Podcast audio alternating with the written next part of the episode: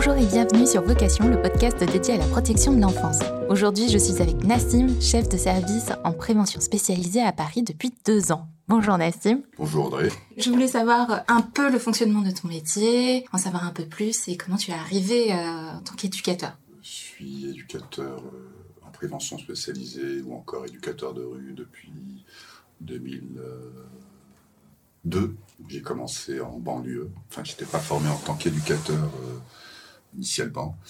Moi, j'avais euh, juste euh, une sensibilité par rapport à un certain public, en l'occurrence les jeunes de quartier populaire.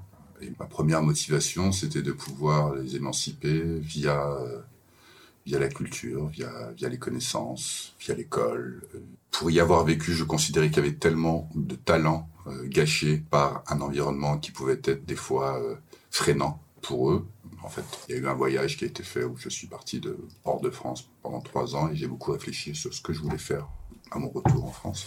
Et j'ai opté euh, pour être éduc de rue, en sachant que moi, euh, ma formation initiale, c'est une maîtrise de gestion, donc très loin euh, du monde du social, mais j'avais quand même un passé de militant associatif en tant qu'étudiant et la chance que j'ai eue, c'était d'avoir un, entretien avec un directeur d'un club des préventions dans le 93, qui m'a reçu et je pense qu'il m'aurait pas pris s'il ne me connaissait pas, parce qu'en fait moi je le connaissais pas, lui ne me connaissait pas au début de l'entretien, sauf que au fur et à mesure de l'entretien, il me regardait bizarrement et puis il me dit mais je vous ai déjà vu quelque part, et puis moi je dis bah, moi aussi je vous ai déjà vu quelque part, et au final ce directeur était à l'époque quand moi j'étais jeune éduc de rue. Et j'étais moi bénévole dans une association d'aide aux devoirs et du coup, c'est dans ce cadre-là qu'on s'était croisés. Et il a accepté ma candidature en tant qu'éduc de rue, alors que je n'étais pas formé en tant qu'éducateur. Et je me suis euh, formé euh, au fil euh, des ans et des formations. Et, voilà. Et donc, c'est cette personne, en fait, qui t'a donné peut-être cette envie ou mm. qui a pu te montrer justement cette qui m'a donné ma chance il m'a donné ma chance parce que après lui en tant que directeur je le côtoyais pas beaucoup au quotidien sur mon poste de travail après, j'ai rencontré effectivement d'autres gens, euh, parce que c'est très compliqué. Euh, au départ, c'est un peu abstrait, mention euh, spécialisée, parce qu'on nous dit que c'est des éducs qui déambulent dans la rue et qui vont vers, les plus marginalisés, mais c'est quand même réducteur de penser que les éducs de rue, c'est fait pour des jeunes qui sont en marge de la société, qui sont pas loin de se marginaliser. C'est pas que ça. C'est là où on nous attend, mais ce n'est pas que ça. Donc la prévention spécialisée, c'est une démarche en réalité, une démarche éducative qui se résume à, de l'aller vers. On est mandaté pour travailler sur un quartier, contrairement à d'autres éducateurs qui sont mandatés soit par un juge, soit qui sont mandatés euh, comme dans le cadre d'une AED c'est euh, à la demande de la famille.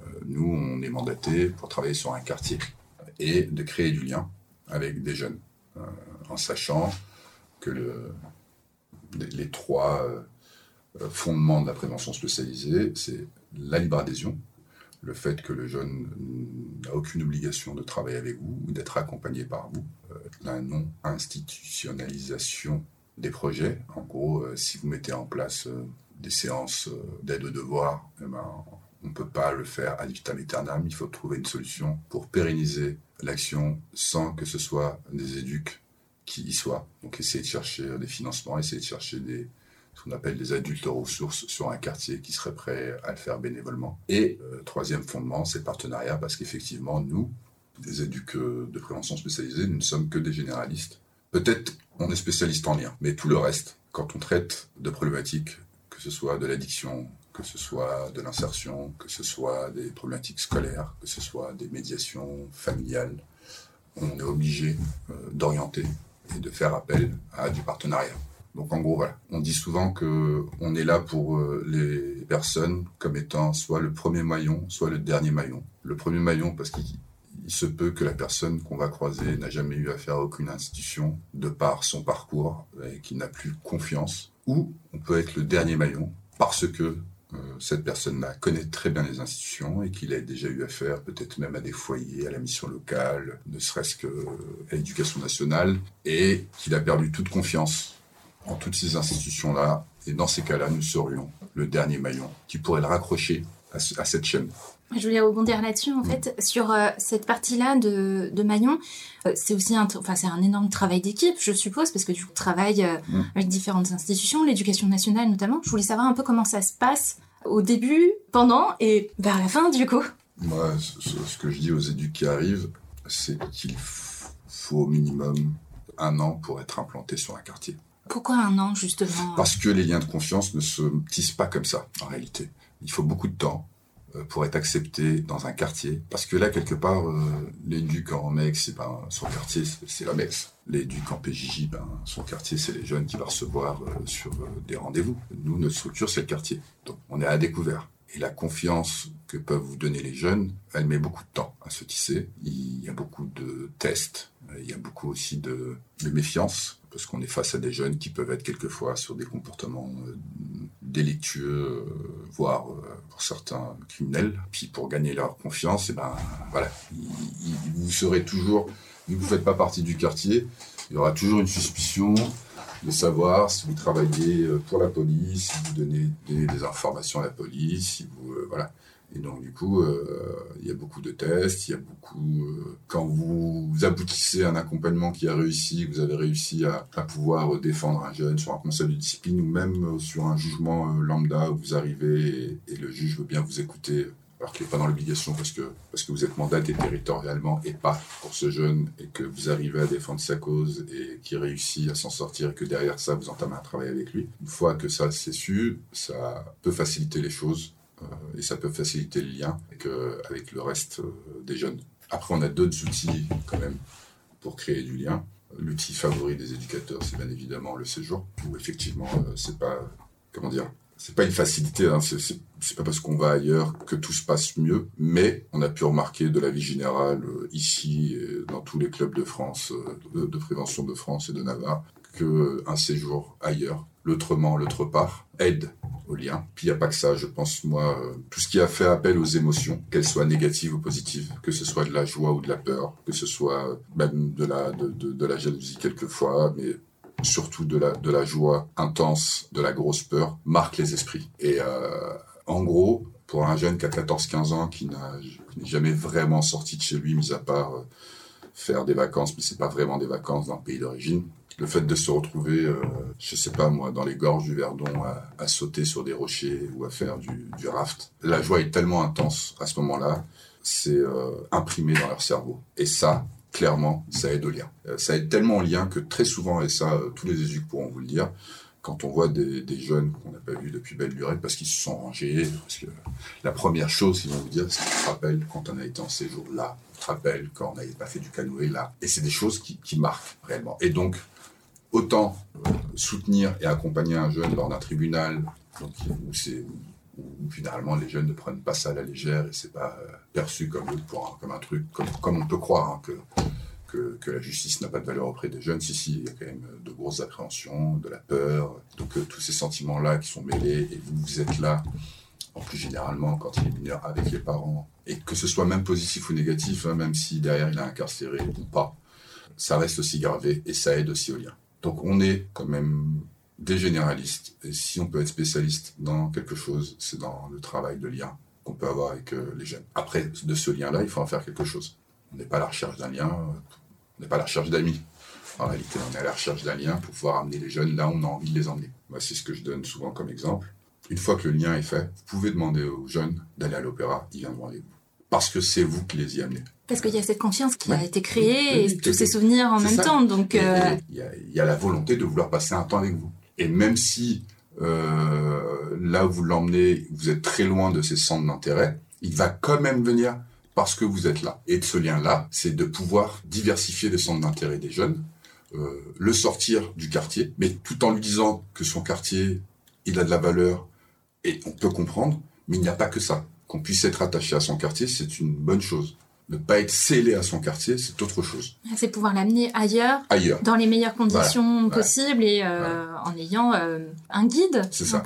Et pour tout vous dire, moi, quand, avant d'arriver à Paris, moi, j'ai travaillé six ans en banlieue, dans le 93, à Sedan, qui est un vrai quartier enclavé, où euh, les jeunes ne sortaient pas beaucoup, où il n'y avait pas beaucoup de loisirs, en tout cas pas beaucoup de choses de proposées par le service jeunesse de l'Amérique, qui ne venait même pas dans ces quartiers-là en réalité, ils restaient en centre-ville. Et je m'attendais, en arrivant à Paris, à, autre chose. Euh, me suis dit, il y a quand même un tramway. quand je suis arrivé, pas encore de tramway, mais bon, il y avait le métro, il y a les bus. On est à un quart d'heure à pied de Nation, on est à 20 minutes de la Villette. voilà, tout, est à portée de main. Et non, en fait, non. les jeunes que j'ai pu rencontrer à Paris étaient aussi enclavés sur leur quartier que des jeunes de banlieue. Et pour eux, leur quartier, c'était tout. Et euh, ils avaient beaucoup de mal à en sortir. Et je m'en suis rendu compte. Une petite anecdote où euh, ça faisait pas très longtemps que j'étais là et j'avais amené des jeunes euh, dans le centre. Donc on n'était pas loin de la Tour Eiffel. Et un enfant de 13 ans qui est né à Tenon, donc dans le 20e arrondissement, avait vu la Tour Eiffel pour la première fois de sa vie. Donc du coup, tu te dis, mais attends, il y a un problème. Il a 13 ans, la Tour Eiffel, c'est à quoi? C'est à 20 minutes, 25 minutes de métro. Il l'avait jamais vu de sa vie. Bon, c'est pas une fin en soi de, voir la Tour Eiffel, mais euh, le fait de ne pas sortir de son quartier, de son quartier, euh, c'est ça, c'est un peu plus problématique. Voilà. Et donc du coup, les problématiques ne sont pas aussi euh, importantes qu'en banlieue, ça c'est vrai, mais il reste que c'est les mêmes problématiques, mais en moins important. Qu'est-ce qu'il peut y avoir comme différence justement entre là Paris et la région parisienne par exemple? Il peut y avoir des, des différences en tout cas? Ah bah oui, clairement. Moi, ce qui m'a frappé euh, la première fois quand je suis arrivé ici en 2008, c'est le phrasé des jeunes. Voilà, j'avais l'impression qu'on parlait mieux français à Paris qu'en banlieue. Ça, ça m'avait vraiment, c'est la première chose qui m'avait interpellé. C'est quand j'ai commencé à, faire mes tours de rue, à parler à des jeunes de 13, 14, 16, 17 ans, 18 ans. Il y avait euh, deux phrases qui suivaient euh, sans, enfin, des mots en français. En tout cas, sûrement que ça a dû changer en banlieue, parce que moi, j'y suis plus depuis 2000. Mais clairement, ça, ça m'avait vraiment euh, marqué. Autre chose, c'est qu'ils sont quand même beaucoup plus... Euh, il y a beaucoup plus de solutions pour sortir. En fait, là, si vous prenez par exemple le quartier là, sur lequel on est, Saint-Blaise, vous avez beaucoup d'assos qui font beaucoup de choses. Et donc, du coup, pour l'éduc de, de, rue, c'est un peu plus compliqué de proposer des choses. Quand il y a des sorties qui se font, il y a des séjours qui se font, donc vous avez un centre d'animation, vous avez des associations de quartier, vous avez euh, l'antenne Jeune d'Avou, et tous ces gens-là proposent des choses aux jeunes. Euh, moi, euh, quand j'étais en banlieue, quand je proposais une sortie, on venait avec le camion sur le quartier, donc c'était 7 plus 2 éducs, donc tu avais les 7 jeunes dans le camion, et on avait 10 jeunes autour du camion. Et moi, c'est quand? Ici, si vous réussissez à, remplir le camion, c'est que déjà, c'est bien. Le fait qu'il y, ait pas mal d'offres de loisirs ça joue pas mal. Ça hein. joue pas mal sur la relation qu'on va avoir aux jeunes.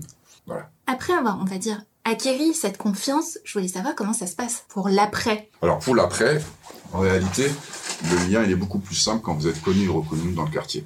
Euh, ça veut dire que moi, euh, si ça fait 7-8 euh, ans que je suis sur un quartier, si je rencontre un autre jeune, ce sera beaucoup plus facile pour moi de tisser un lien de confiance avec lui, parce qu'en réalité, je suis déjà connu. Parce qu'en réalité, même si lui, si je ne le connais pas, lui me connaît. Parce qu'il m'a vu avec les plus grands, parce qu'il a entendu parler des séjours qu'on a fait, parce qu'il y a toujours des anecdotes de séjours quand ils reviennent sur leur quartier à rue avec les ducs. Ouais, tout se sait. Voilà, tout se sait. Et du coup, le lien va être beaucoup plus simple parce que on aura ce capital-là de confiance d'autres jeunes qui sont un peu des leaders d'opinion en plus parce que nous, on va voir des jeunes qui sont leaders d'opinion de par leur euh, déviance ils ont un capital de dur ou un capital de, jeunes qui n'ont pas peur de la police. Euh, quand des plus jeunes nous voient accompagner ces jeunes-là, bien évidemment que par la suite, le lien avec eux sera beaucoup plus simple. Parce qu'il se dit, euh, si il a parlé avec Kevin, qui est un dur du quartier, puis Kevin il l'aime bien, et puis quand il le voit, il lui serre la main et ça rigole, euh, c'est que voilà, je peux lui faire confiance et, voilà. Donc pour quelqu'un qui est là depuis un moment, c'est beaucoup plus facile de faire du lien que quelqu'un qui est là depuis peu de temps. Ou c'est un c'est un peu plus long. Et c'est normal. Et le quotidien de, jeunes éducateurs, ou moins jeunes en tout cas, de jeunes professionnels en prévention spécialisée, au départ, c'est quand même les lapins. Euh, parce que on en vit beaucoup. Au départ, les jeunes disent qu'ils vont venir, mais ils ne viennent pas. Voilà. Mais c'est ce que je dis aux éducateurs quand ils arrivent. Non, mais t'inquiète, c'est normal. S'ils seraient venus, ça aurait été même euh, bizarre. Il n'est pas venu, c'est très bien. Euh, t'inquiète pas, il n'aura peut-être pas au deuxième rendez-vous, il viendra peut-être pas au troisième, il viendra au quatrième. Puis s'il vient pas, c'est pas grave, continue ton travail avec le reste et peut-être qu'il veut voir ce que ça donne avec d'autres jeunes pour pouvoir se confier à toi. Parce que le fait qu'il n'y ait aucune injonction, personne n'a envie de raconter sa vie. Personne n'a envie euh, que l'autre euh, sache que ma mère n'a pas été euh, très encadrante avec moi, que mon père est un ivrogne, ou que j'ai fait ça, ou que j'ai fait ça.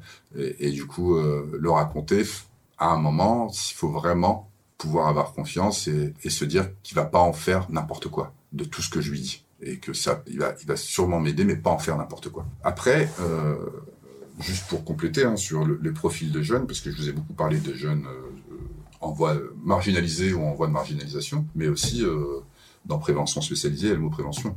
Et du coup, on est là aussi pour travailler avec, euh, normalement, des plus jeunes et pouvoir, euh, le plus gros de notre travail, c'est de pouvoir euh, diversifier leur centre d'intérêt, pouvoir les sortir du quartier, pouvoir euh, mener des projets avec eux. Euh, quand on part d'un point A, on arrive à la fin du projet. Tout ça, pour nous, c'est concret et c'est éducatif. Parce que tous les jeunes n'arrivent pas au bout de leur projet, ne serait-ce que scolaire quand on part de la sixième et qu'on arrive en troisième et qu'en troisième on prend un bac pro euh, par défaut et qu'on ne finit pas son bac pro, sur le coup ils, apprécient parce qu'ils vont plus à l'école. Au fond d'eux, ça reste quand même un échec. Euh, et quand on n'a pas eu son brevet des collèges en troisième, c'est qu'on a en plus rien eu du tout. Et on n'a même pas, euh, on peut même pas se dire, je suis quand même arrivé à la troisième parce qu'aujourd'hui on ne redouble plus. Donc tout ce qui est fait, ils le savent ça s'est été fait sans réelle réussite de leur part. Et c'est comment pouvoir mettre en place des choses, euh, mettre en place des projets, pas nécessairement ludiques ou de voyage, hein. ça peut être aussi euh, des projets en lien avec leur insertion. Euh, par exemple, faire des chantiers éducatifs pour pouvoir financer leur permis de conduire. Et le permis de conduire, quand ils l'ont, pour certains jeunes, c'est le premier diplôme qu'ils ont, c'est la première reconnaissance qu'ils ont eue. Ça change la dynamique. Une forme de liberté pour eux, déjà Oui, un premier ah oui, pas. Oui, oui, un premier pas, et Mm. puis il y a une réussite. Cette réussite-là qu'ils qui recherchent depuis je sais pas combien d'années, qui ne se sont pas toujours donné les moyens pour l'avoir, mais en tout cas, là, aujourd'hui, ils se sont donné les moyens et ils l'ont eu. Et voilà, c'est comment pouvoir euh, les, amener des jeunes qui sont loin de tout, via des petites actions qui ont l'air anodines, pouvoir leur redonner confiance, pouvoir euh, enlever des freins. Les freins, peuvent être euh, multiples et variés. hein. Ça, peut aller de, de l'addiction à, des amendes. Euh, quand vous avez cumulé, vous avez 19 ans et que vous avez euh, 7000 euros d'amende, eh ben, c'est un gros frein pour travailler parce que tout de suite vous vous dites si je travaille, euh, ben, on va bien me retirer mon argent sur mon compte. Donc c'est travailler sur tous ces freins-là. Euh, le manque de confiance en soi, le fantasme du monde du travail. Le travail c'est trop dur, mais comment ça se passe sans être maltraité Tout ça c'est aussi à nous, euh, soit dans le discours, soit via des actes comme des chantiers éducatifs. Pouvoir essayer de gommer tous ces préjugés qu'ils peuvent avoir eux. Et en fait il y a plein de pans. Il y a aussi euh, tout un pan sur la citoyenneté, sur euh, qui on est dans la cité, quels sont nos droits, quelles sont nos obligations. Ça fait partie de la prévention, justement. partie de la prévention. Enfin, une Ouais. des parties, euh, Ouais, je ouais, suppose. mais du coup, ces autres parties, ça va être, euh, par exemple, sur l'endettement, enfin, Mm. Ou soit sur euh, la prévention due à, à une addiction, par Mm. exemple. Mm. Mais ça peut être quoi d'autre euh, Alors ça peut être euh, là où on parle des freins qui peuvent bloquer un jeune. Mm. Ça peut être la santé parce que la personne. Alors je vais vous donner un cas en espèce toujours plus simple. Il y a eu un chantier peinture il y a un an et demi et, et le jeune euh, était tout le temps assis. Et du coup, à un moment, voilà, il va falloir que tu travailles, même si c'est un chantier éducatif et qu'on va pas demander une productivité comme des professionnels, mais il faut un peu donner de soi. Mais le jeune nous dit, euh, dit à l'éducatrice, mais j'ai mal aux pieds. Je je peux pas rester debout, j'ai mal aux pieds. Et puis à chaque fois, j'ai tout le temps mal aux pieds. Puis quand je marche beaucoup, j'ai tout le temps mal aux pieds. Sauf que le gars avait les pieds plats de chez plat. Et du coup, il a dû être accompagné pour pouvoir poser des semelles orthopédiques. Lui, concrètement, ça lui a changé la vie. Et je sais pas, c'est toujours un mystère, mais tu te dis, mais quand même, c'est des jeunes qui sont nés en France, qui ont euh, la Sécu, qui ont euh, même quelquefois la CMU, mais ils ne font pas le, pas toujours le lien, et puis ils vont pas chez le médecin, et puis et ce jeune-là, en l'occurrence, eh ben, euh, après ce chantier-là, il a pu entrer dans les métiers de la sécurité. Parce que rester debout avec ses semelles, c'était beaucoup moins douloureux que de rester debout euh, sans semelles. Voilà, donc là, c'était sur de la santé. Des fois, c'est sur des choses aussi basiques que de la lecture. On, avait fait, il y a bien longtemps, un, projet permis. On a pris quatre jeunes qui étaient euh, vraiment loin de tout pour les mettre sur des chantiers éducatifs et que le deal avec eux, c'est qu'ils n'auront pas qu'un seul chantier, mais plusieurs chantiers. Mais que, euh, au final, l'argent des chantiers, il va falloir qu'il nous soit reversé. Donc c'était un, un deal moral, hein, parce qu'il n'y avait aucune obligation de leur part. On ne peut pas leur faire signer un papier pour leur dire tu vas travailler sur un chantier éducatif puis tu nous donnes l'argent. Un deal moral, on disait ok, euh, vous jouez le jeu, puis euh, cet argent-là sera versé à l'auto-école. Et pour euh, bien mener le projet, on avait la directrice ici avait recruté une, euh, une éducatrice qui avait une double casquette, qui était éducatrice, formée éducatrice, mais qui était aussi euh, monitrice auto-école, et qui a pu euh, leur euh, mener des séances de code euh, ici. En fait, on s'est rendu compte qu'un jeune qui est né en France qui s'exprime très bien, mais il ne savait pas lire. En tout cas, il ne comprenait pas ce qu'il disait. Donc, ce qu'on a dû faire pour ce jeune-là, c'est de prendre à part travailler sur des textes. Des textes, on rappelle, des aussi simples que Le Petit Prince, et, et, voir ce qu'il comprenait. Et petit à petit, ben, il a pris confiance en lui, il a eu son code. Et pour nous, c'était incroyable. Donc voilà un autre frein qu'on ne peut pas percevoir euh, si on ne met pas en place des actions pour se rendre compte des, des carences des jeunes. C'est grâce à ces actions que justement on peut voir euh, soit des difficultés. Euh, Qu'est-ce qu'il peut y avoir d'autre? Parce que là, on parle précisément des jeunes quand même qui ont un certain âge, hein, qui ont 17 ans, enfin 18, 19 ans. Euh, donc l'addiction, l'oisiveté aussi, euh, le pli qu'ils peuvent prendre à un moment, s'il est sorti de l'école à 16 ans et que pendant 3 ans, il n'a pas fait grand-chose, c'est compliqué euh, de faire le contrat de ce qu'on a fait jusqu'à maintenant et avoir un autre rapport au temps. Si tous les jours c'est le week-end, on n'apprécie plus le week-end. Donc c'est aussi ça, c'est de pouvoir, euh, en tout cas, là on parle précisément, encore une fois, des jeunes de 18-19 ans sur des questions d'insertion, mais on fait pas que ça. Mais sur ces jeunes-là, euh, combien de fois on a entendu des jeunes au bout de deux semaines de chantier dire ah ouais, en fait c'est trop bien le week-end. C'est un bon truc le week-end. Et c'est quelque chose que eux ignoraient puisque tu te réveilles tous les jours à 14h et que tu dors à 3h du matin, euh, du coup, euh, tu es quelque part tous les jours en vacances, mais tous les jours en vacances, tu les vacances. En fait, de par eux-mêmes et par ces actions, ils arrivent à réavoir un rythme. C'est ça. Donc ça, c'est un, un, autre frein, c'est de pouvoir euh, faire en sorte que ce jeune puisse apprécier cette, cette contrainte qui donne quelque chose de bien, qui, au final, après la contrainte, eh ben, on est plus à l'aise. Je voulais revenir sur euh, tes débuts. Tu as ouais. parlé de milieu associatif et je voulais savoir comment tu es venu de ce milieu associatif. Tu as parlé de cette personne justement ouais, qui était éducateur en prévention à maintenant. En fait, comment ça s'est passé et quelle évolution il y a, il y a eu? Alors, comme je vous disais, j'ai euh, travaillé six ans en banlieue. Après, pour des raisons euh, qui sont pas d'ordre professionnel, plutôt personnel, il fallait que je fasse une pause. Donc j'ai fait une pause euh, d'un an, ouais, un an. J'ai pas mal voyagé. Et au retour de cette année-là, euh, était quand même question d'est-ce que je reste dans le social ou pas. Vous savez, on, a la valeur des choses quand on l'a plus. Vu que j'étais sorti du, métier pendant un an, ça me manquait. Je considérais à l'époque que s'il y a un manque, c'est qu'il y a un peu d'amour pour ce boulot et qu'il fallait que j'y retourne en réalité. Et j'ai fait le choix de, de retourner euh, en prévention spécialisée. J'ai euh, clairement pas le même positionnement euh, aujourd'hui euh, qu'hier. Euh, bah déjà aujourd'hui en fait je suis chef de service depuis deux ans.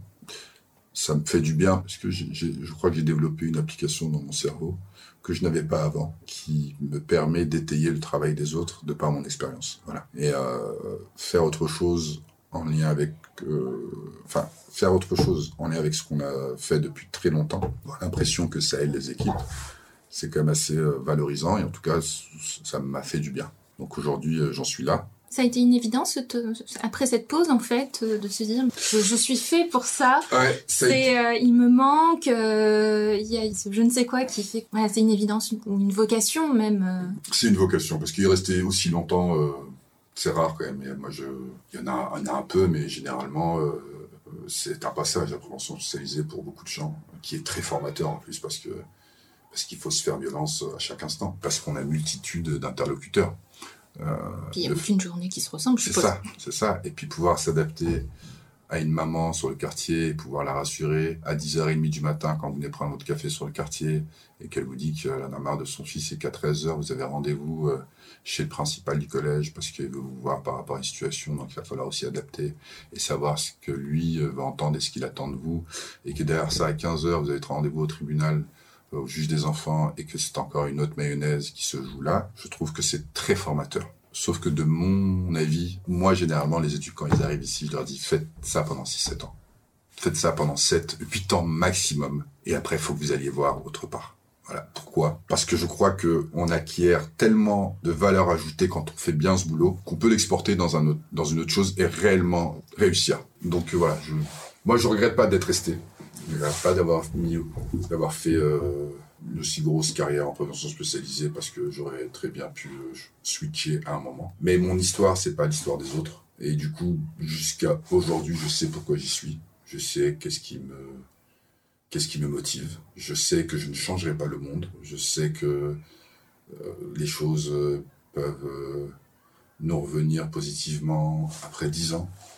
Euh, et donc j'attends pas grand-chose en réalité euh, des habitants parce que parce que c'est quand même un travail où on donne beaucoup de soi, mais les retours ne se font pas tout le temps. Dans la nature humaine, il y a quand même des fois pas mal d'ingratitude ou en tout cas de non reconnaissance euh, qui fait que quelques-uns peuvent tellement donner s'attendre à, un retour, et, des fois il n'y en a pas, et souvent il n'y en a pas. Euh, mais je crois que, en tout cas, pour ma part et, pour euh, d'autres éducs qui sont restés longtemps, c'est qu'ils ont eu le fruit de leur travail bien après, et, du coup, même si c'est bien après, ça vous redonne de la force pour la suite. J'ai une petite anecdote pour ça. Il y a 7-8 ans, j'ai rencontré un jeune sur le quai euh, du RER à, Gare de Lyon. Il vient me voir, il me dit ça va Nassim et tout. Je dis ouais, ça va. Je compris que c'était un jeune que, je connaissais, mais je ne voyais pas qui c'était. Euh, ce qui est incroyable, c'est les yeux. Hein. Les yeux ne sentent jamais, donc je, l'ai reconnu par ses yeux. Et là, je lui dis, ah, euh, je ne me rappelais plus de son, prénom. Je me rappelais de son surnom. Son surnom, c'était Doliprane parce que ses copains considéraient qu'il faisait tellement mal à la tête que dès qu'on le voyait, il fallait qu'on prenne un doliprane. Et je dis, mais doliprane, il me dit, c'est moi et tout, ça va. Et puis là, il me remercie, il me dit merci beaucoup et tout euh, pour tout ce que tu as fait. Et en fait, du coup, RER sont passés, on est resté au moins une demi-heure. Puis avant, je dis, mais euh, excuse-moi, Samir, mais tu me dis merci, mais là, en creusant, tu crois que j'ai pas fait grand-chose avec toi? Et c'est vrai, j'avais pas fait de séjour, il n'y avait pas eu d'accompagnement individuel assez long avec lui. Il n'y a pas eu d'accompagnement euh, qui font appel à des émotions comme des tribunaux ou, des conseils de discipline. Elle me dit non, elle me dit mais une fois tu m'as parlé et tu m'as dit que je sais que ce que je suis en train de te dire que tu vas pas l'imprimer. Et si un jour tu te retrouves face à un mur, rappelle-toi-en. Dit ben, je me suis retrouvé face à ce mur-là et je me suis rappelé de ce que tu me disais et j'ai fait le contraire. Voilà, j'essaie de faire le contraire de ce que tu fais dans ta vie. Fait le contraire. Et là, moi, je me suis dit, mais c'est quand même fou parce qu'on parle beaucoup d'outils d'accompagnement individuel, de séjour, de projets, de projets professionnels. Et au final, est-ce que c'est pas déjà juste la parole? Juste le fait euh, de donner de l'importance à quelqu'un et de pouvoir lui parler? Pour lui, ça a été une phrase et qui a résonné euh, des années plus tard. Et qui a résonné des années plus tard. du coup, malgré tout, moi, ça m'a donné de la force à ce moment-là. J'étais reparti pour, pour 2-3 ans en me disant, bon, ben voilà, il n'y a, pas que du négatif. Donc tout ça pour vous dire que le travail qu'on fait, euh, les résultats ne sont pas perceptibles dès le départ. C'est pour ça que le gros débat de la prévention spécialisée, c'est sa visibilité et sa lisibilité. C'est-à-dire qu'on a l'impression qu'on paye des gens et on ne sait pas vraiment ce qu'ils font. Euh, et puis on, s'arrête sur des chiffres. Sauf que la présence même d'une parole autre, c'est déjà une richesse sur un quartier. Euh, et de pouvoir euh, être à l'aise et de pouvoir dire le contraire de ce que d'autres adultes ressources peuvent dire sur le quartier, euh, ça permet aux jeunes d'avoir une parole autre et pouvoir jauger entre les deux et trouver leur troisième voie eux. Et en tout cas de ne pas être soumis intellectuellement à des, comment dire, à des théories, à des, façons de voir d'autres jeunes qui n'ont pas fait grand-chose dans leur vie et qui ont juste le capital de leur quartier et qui sont reconnus que sur leur quartier. Et, voilà. J'avais une dernière question. Quand on voit tous ces jeunes éducateurs arriver, il y en a peut-être qui veulent devenir, enfin, être en prévention. Mm. Qu'est-ce que tu leur dirais à ceux qui arrivent et qui voudraient vraiment s'installer, à part le fait peut-être mm. pour plus tard, mm. de voir ailleurs, juste le début en fait quand il arrive. Réellement, ce que je dis, c'est de prendre son temps.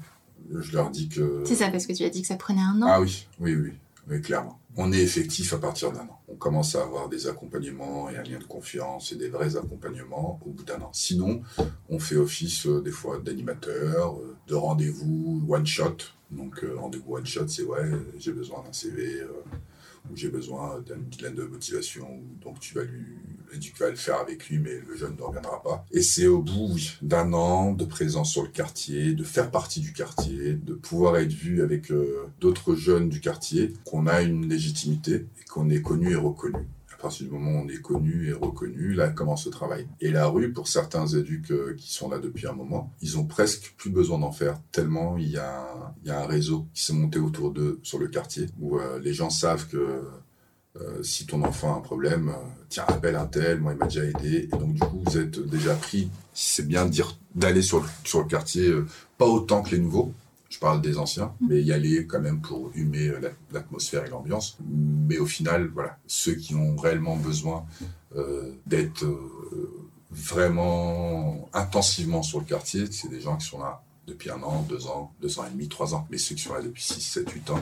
ils, voilà, ils font partie du quartier. Et il y a ce travail d'équipe aussi. Mais même pour le début aussi, qui est important. Oui, oui. Après, le, même ce travail d'équipe-là, avec euh, vraiment une vraie volonté de transmettre, un lien, ça reste un lien. C'est-à-dire que euh, ça arrivé plusieurs fois hein, qu'un éduc, un nouvel éduc arrive sur une équipe et on va tout faire euh, pour justement qu'ils puissent être connus des jeunes, qu'ils puissent commencer à faire des accompagnements.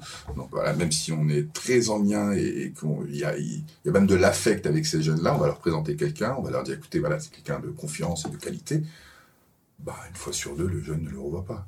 Il va revenir vers nous. Donc du coup, c'est aussi à lui de faire sa propre histoire. Et on ne peut pas parce qu'on est dans l'humain, hein, c'est pas des machines ces jeunes-là. Donc euh, voilà, il y, a des choses qui seraient pas prêts à re-raconter à d'autres personnes. Donc l'éduc, il faut beaucoup de courage et de faire sa propre histoire au sein du quartier avec le soutien de l'équipe. Voilà, pour qu'il soit présent, pour euh, qu'il y ait des présentations, euh, mais il y a beaucoup de choses de l'ordre de l'individuel. L'équipe, c'est important. L'équipe, euh, enfin, si vous n'êtes pas bien reçu par une équipe et que les jeunes le ressentent sur le quartier, vous ne pourrez pas travailler sur ce quartier, clairement. Maintenant, même si l'équipe est est très euh, bienveillante et qu'elle fait tout pour que vous soyez connu ou reconnu, et eh ben, euh, vu qu'on travaille avec de l'humain, il faut quand même faire ses preuves et, écrire sa propre histoire avec ces jeunes-là.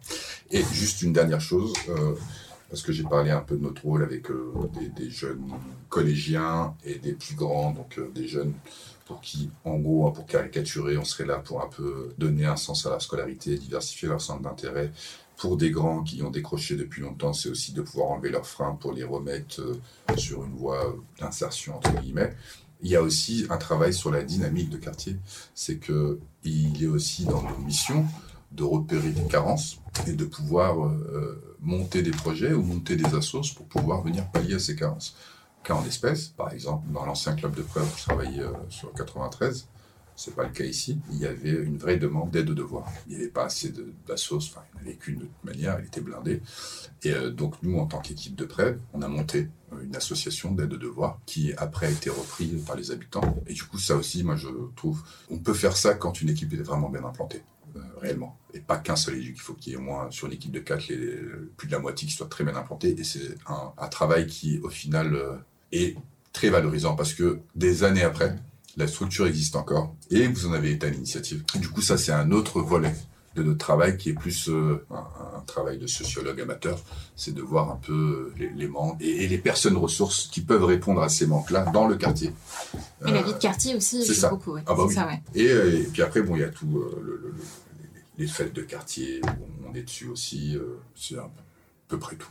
Bah merci beaucoup Nassim pour cet entretien, c'était très enrichissant. Euh, vous pouvez retrouver euh, ce podcast euh, et la Fondation Droit d'Enfant sur tous nos réseaux sociaux. Et nous on se dit à un prochain épisode. Merci encore Nassim.